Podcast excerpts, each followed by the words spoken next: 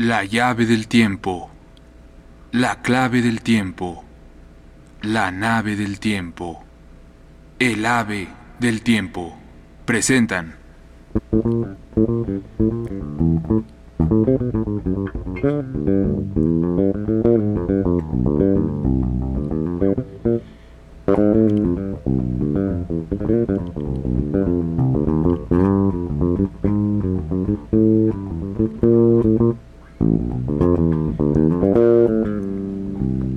El perseguidor de Julio Cortázar.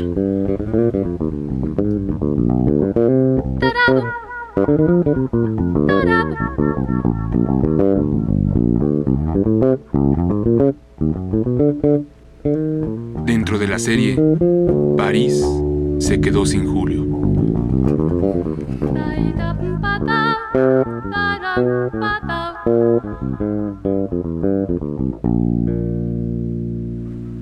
Dice Johnny enderezándose de golpe como si supiera lo que estoy pensando. Está Dios, querido. Ahí sí que no has pegado una. Vamos, Johnny, vamos a casa que es tarde. Está lo que tú y los que son como mi compañero Bruno llaman Dios. El tubo de dentrífico por la mañana, a eso le llaman Dios. El tacho de basura, a eso le llaman Dios. El miedo a reventar, a eso le llaman Dios. Y has tenido la desvergüenza de mezclarme con esa porquería. Has escrito que mi infancia y mi familia y no sé qué herencias ancestrales, un montón de huevos podridos y tú cacareando en el medio, muy contento con tu Dios. No quiero tu Dios. No ha sido nunca el mío. Lo único que he dicho es que la música negra... No quiero tu Dios, repite Johnny. ¿Por qué me lo has hecho aceptar en tu libro? Yo no sé si hay Dios. Yo toco mi música. Yo hago mi Dios. No necesito de tus inventos. Déjaselos a Mahalia Jackson y al Papa. Y ahora mismo vas a sacar esa parte de tu libro. Si insistes, digo por decir algo, en la segunda edición... Estoy tan solo como ese gato. Y mucho más solo porque lo sé. Y él no. Condenado, me está plantando las uñas en la mano. Bruno. Bruno. El jazz no es solamente música. Yo no soy solamente Johnny Carter. Justamente es lo que quería decir cuando escribí que a veces tú tocas como... Como si me lloviera en el culo, dice Johnny. Y es la primera vez en la noche que lo siento enfurecerse. No se puede decir nada. Inmediatamente lo traduces a tu sucio idioma. Si cuando yo toco tú ves a los ángeles, no es culpa mía. Si los otros abren la boca y dicen que ha alcanzado la perfección, no es culpa mía. Y esto es lo peor, lo que verdaderamente te has olvidado de decir en tu libro, Bruno. Y es que yo no valgo nada.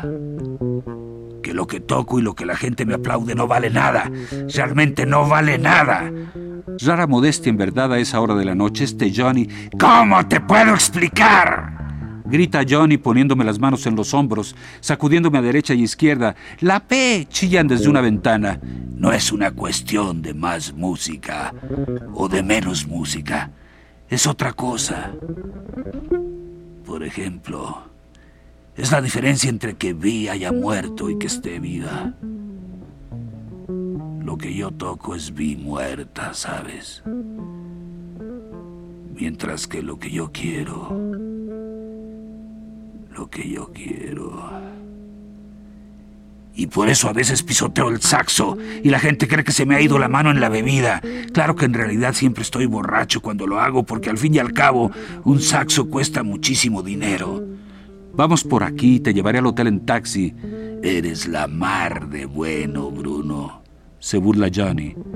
El compañero Bruno anota en su libreta todo lo que uno le dice salvo las cosas importantes. Nunca creí que pudieras equivocarte tanto hasta que Art me pasó el libro. Al principio me pareció que hablabas de algún otro, de Ronnie o de Marcel. Y después Johnny de aquí Johnny de allá. Es decir, que se trataba de mí y yo me preguntaba, ¿pero este soy yo? Y dale conmigo en Baltimore y el Birdland y que mi estilo... Oye, agrega casi fríamente, No es que no me dé cuenta de que has escrito un libro para el público. Está muy bien y todo lo que dices sobre mi manera de tocar y de sentir al jazz me parece perfectamente ok. ¿Para qué vamos a seguir discutiendo sobre el libro? Una basura en el Sena. Esa paja que flota al lado del muelle. Tu libro. Y yo esa otra paja. Y tú esa botella que pasa por ahí cabeceando. Bruno, yo me voy a morir sin haber encontrado... Sin... Lo sostengo por debajo de los brazos, lo apoyo en el pretil del muelle. Se está hundiendo en el delirio de siempre.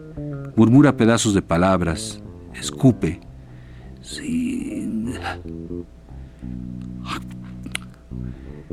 Sin haber encontrado. Repite. Sin haber encontrado. ¿Qué querías encontrar, hermano? Le digo. No hay que pedir imposibles. Lo que tú has encontrado bastaría para... Para ti, ya sé. Dice rencorosamente Johnny.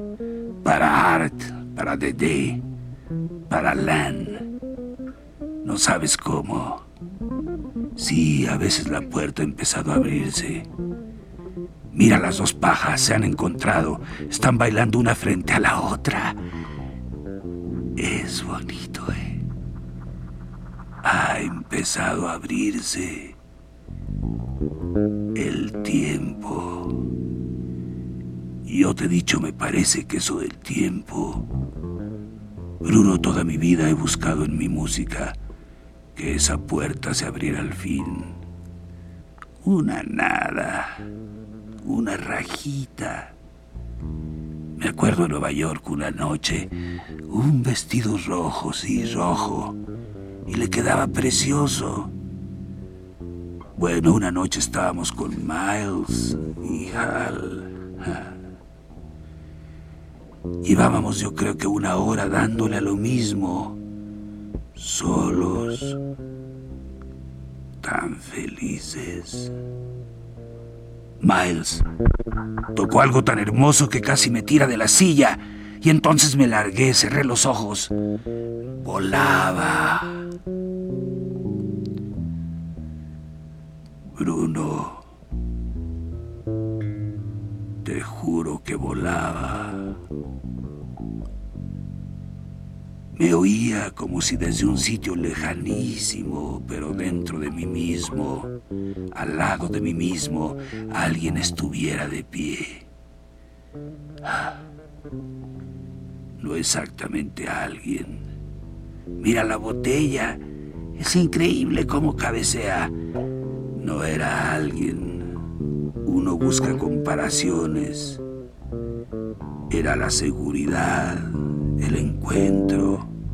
Como en algunos sueños, ¿no te parece? Cuando todo está resuelto.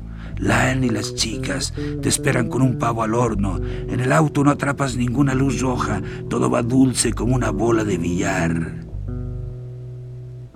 Y lo que había a mi lado era como yo mismo, pero sin ocupar ningún sitio.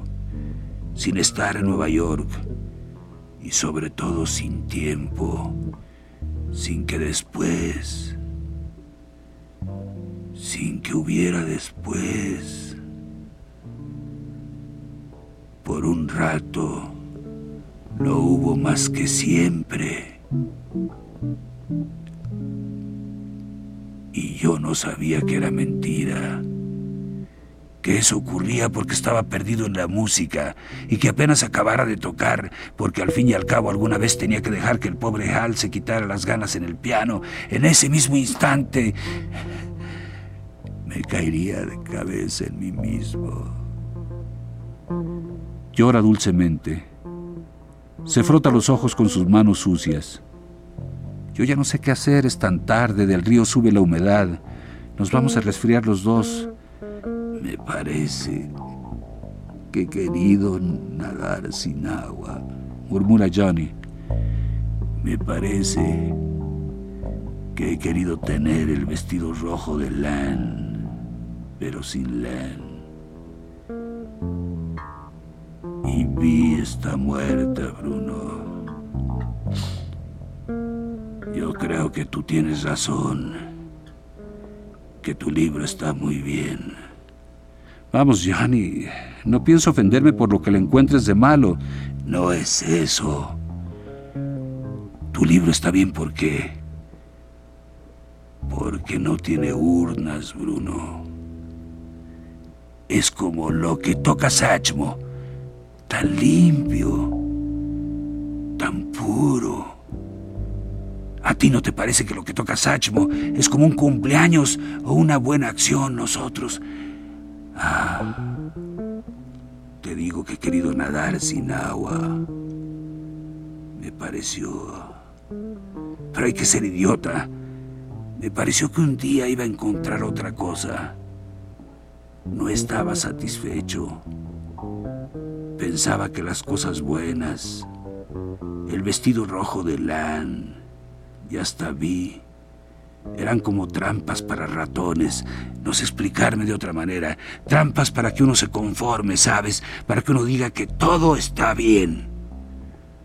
Bueno, yo creo que el Ángel Jazz, sí, hasta el jazz, eran como anuncios en una revista, cosas bonitas para que me quedara conforme, como te quedas tú porque tienes París y tu mujer y tu trabajo. Yo tenía mi saxo y mi sexo, como dice el libro. Todo lo que hacía falta. Trampas, querido. Porque no puede ser que no haya otra cosa. No puede ser que estemos tan cerca, tan del otro lado de la puerta. Lo único que cuenta es dar de sí todo lo posible, digo sintiéndome insuperablemente estúpido, y ganar todos los años el referéndum del Downbeat, claro. Asiente Johnny. Claro que sí. Claro que sí. Claro que sí. Claro que sí.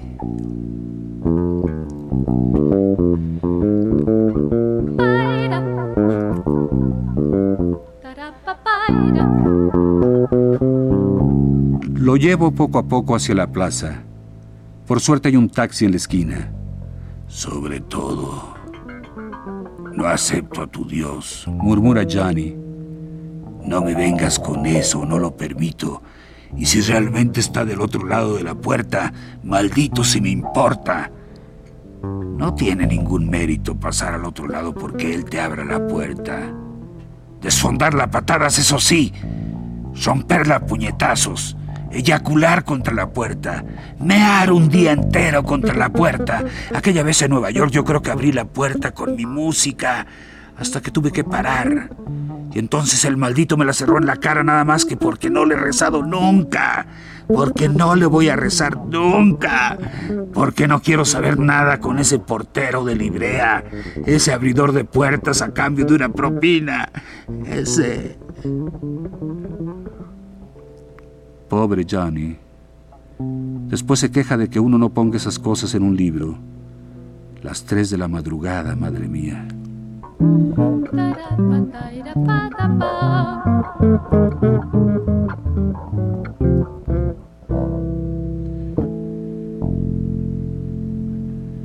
Tika se había vuelto a Nueva York. Johnny se había vuelto a Nueva York, sin Dedé, muy bien instalada ahora en casa de Louis Perron, que promete como trombonista. Baby Lennox se había vuelto a Nueva York. La temporada no era gran cosa en París, y yo extrañaba a mis amigos. Mi libro sobre Johnny se vendía muy bien en todas partes. Y naturalmente Sammy Pretzel hablaba ya de una posible adaptación en Hollywood, cosa siempre interesante cuando se calcula la relación franco-dólar. Mi mujer seguía furiosa por mi historia con Baby Lennox. Nada demasiado grave por lo demás. Al fin y al cabo, Baby es acentuadamente promiscua y cualquier mujer inteligente debería comprender que esas cosas no comprometen el equilibrio conyugal. Aparte de que Baby ya se había vuelto a Nueva York con Johnny. Finalmente se había dado el gusto de irse con Johnny en el mismo barco. Ya estaría fumando marihuana con Johnny, perdida como él. Pobre muchacha.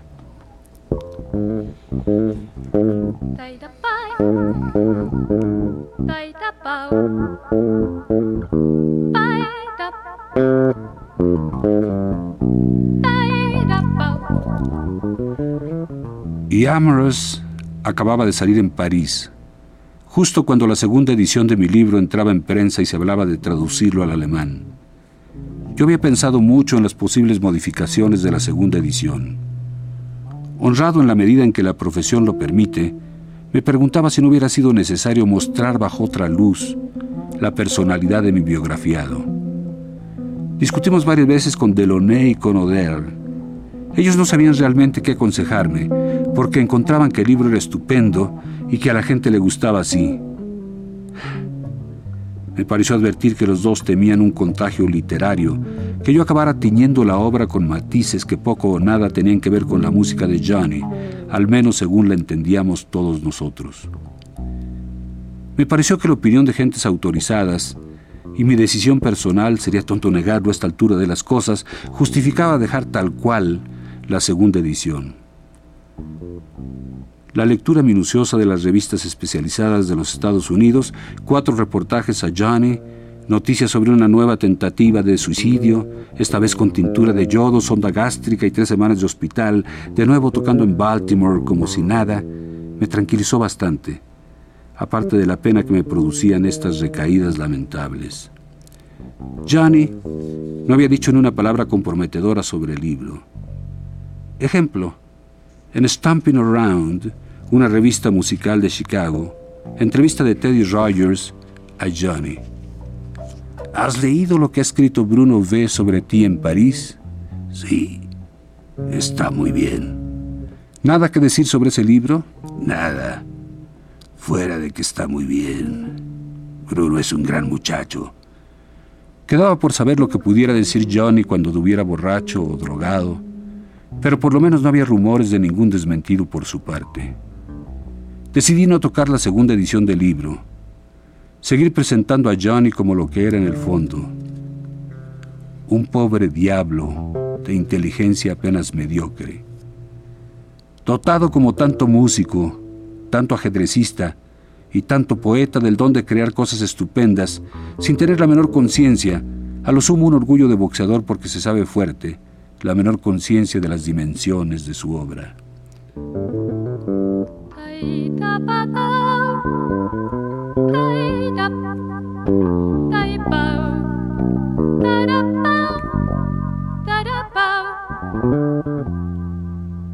Todo me inducía a conservar tal cual ese retrato de Johnny. No era cosa de crearse complicaciones con un público que quiere mucho jazz, pero nada de análisis musicales o psicológicos, nada que no sea la satisfacción momentánea y bien recortada, las manos que marcan el ritmo, las caras que se aflojan beatíficamente, la música que se pasea por la piel, se incorpora a la sangre y a la respiración, y después basta, nada de razones profundas.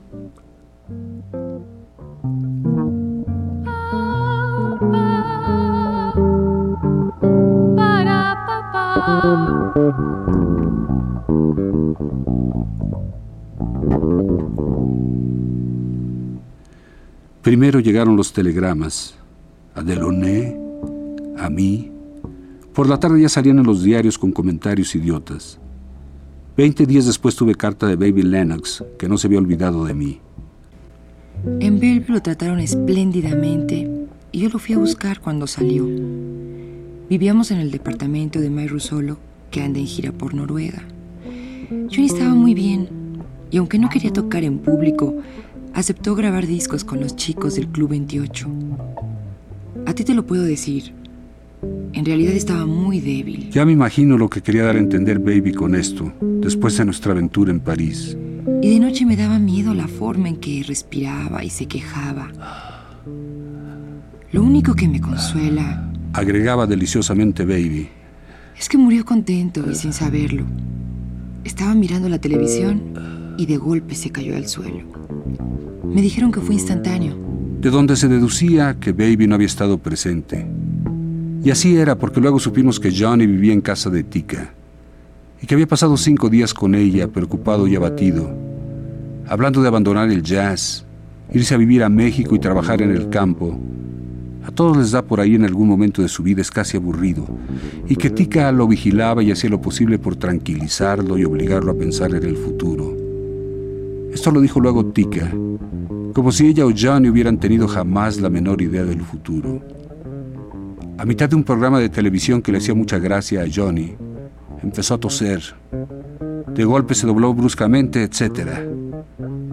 No estoy tan seguro de que la muerte fuese instantánea como lo declaró Tika a la policía, tratando de salir del lío descomunal en que le había metido la muerte de Johnny en su departamento, la marihuana que había al alcance de la mano, algunos días anteriores de la pobre Tika y los resultados no del todo convincentes de la autopsia.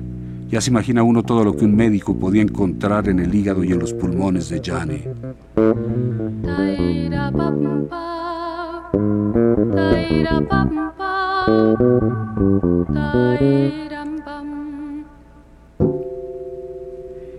No quieras saber lo que me dolió su muerte, aunque podría contarte otras cosas. Agregaba dulcemente esta querida baby. Pero alguna vez, cuando tenga más ánimos, te escribiré o te contaré. Parece que Rogers quiere contratarme para París y Berlín. Te contaré todo lo que es necesario que sepas. Tú, que eras el mejor amigo de Johnny. Y después de una carilla entera dedicada a insultar a Tika, que de creerle no solo sería causante de la muerte de Johnny, sino del ataque a Pearl Harbor y de la peste negra, esta pobrecita baby terminaba. Antes de que se me olvide, un día en Bellevue preguntó mucho por ti. Se le mezclaban las ideas y pensaba que estabas en Nueva York y que no querías ir a verlo. Hablaba siempre de unos campos llenos de cosas y después te llamaba y hasta te decía palabrotas. Pobre. Ya sabes lo que es la fiebre. Tika le dijo a Bob Curry que las últimas palabras de Johnny habían sido algo así como... Oh, hazme una máscara. Pero ya te imaginas que en ese momento... Vaya si me lo imaginaba. Se había puesto muy gordo. Agregaba Baby al final de su carta. Y jadeaba al caminar. Eran los detalles que cabía esperar de una persona tan delicada como Baby Lennox. Todo esto coincidió con la aparición de la segunda edición de mi libro. Pero por suerte tuve tiempo de incorporar una nota necrológica redactada a toda máquina y una fotografía del entierro donde se veía muchos jazzmen famosos.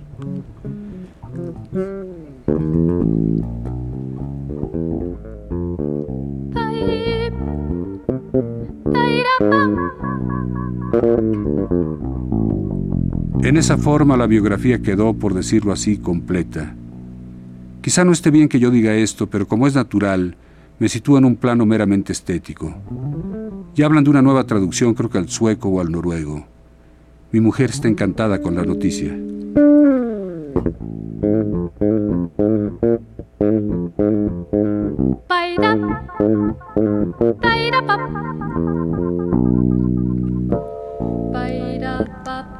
Campos llenos de urnas, Bruno. Montones de urnas invisibles, enterradas en un campo inmenso.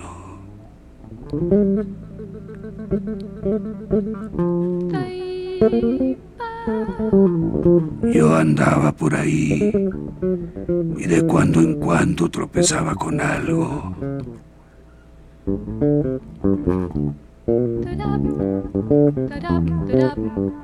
Tú dirás que lo he soñado, ¿eh?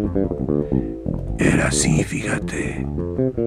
De cuando en cuando tropezaba con una urna hasta darme cuenta de que todo el campo estaba lleno de urnas, que había miles y miles, y que dentro de cada urna estaban las cenizas de un muerto.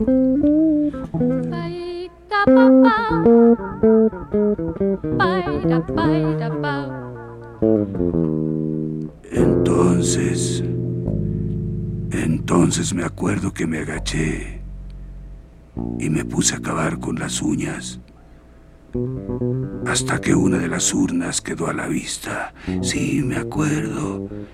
Me acuerdo que pensé, esta va a estar vacía porque es la que me toca a mí.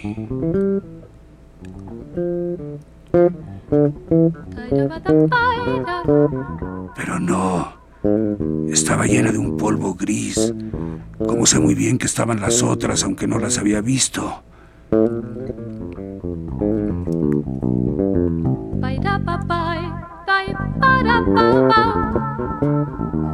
Entonces,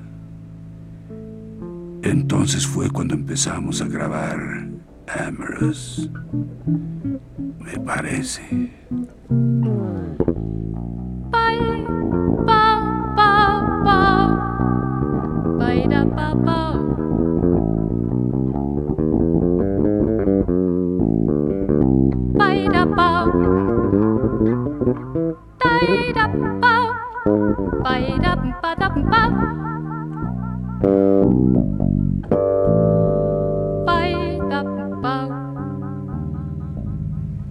La llave del tiempo.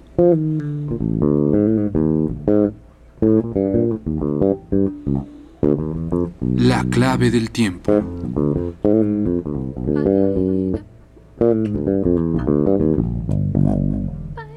La nave del tiempo.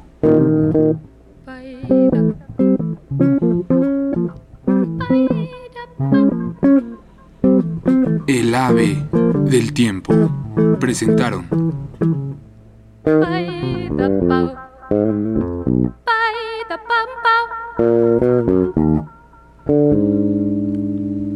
El perseguidor de Julio Cortázar.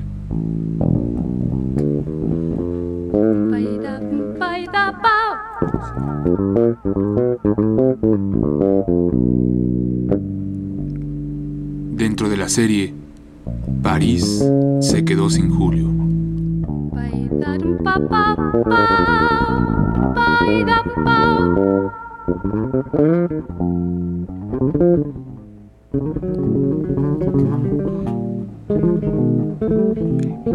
Como Baby, Rita Abreu.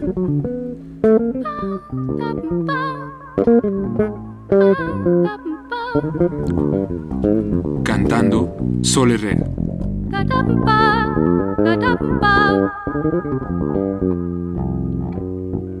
Musicalización Roberto Aimes.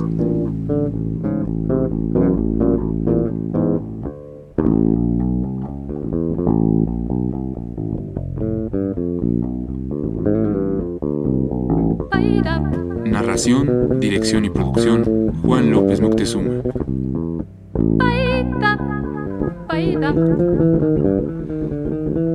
Realización técnica Carlos Montaño.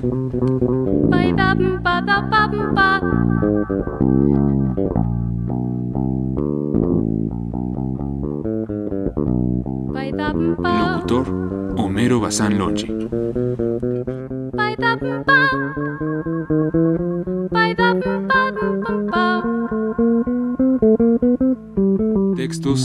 Alfaguara Literaturas, México.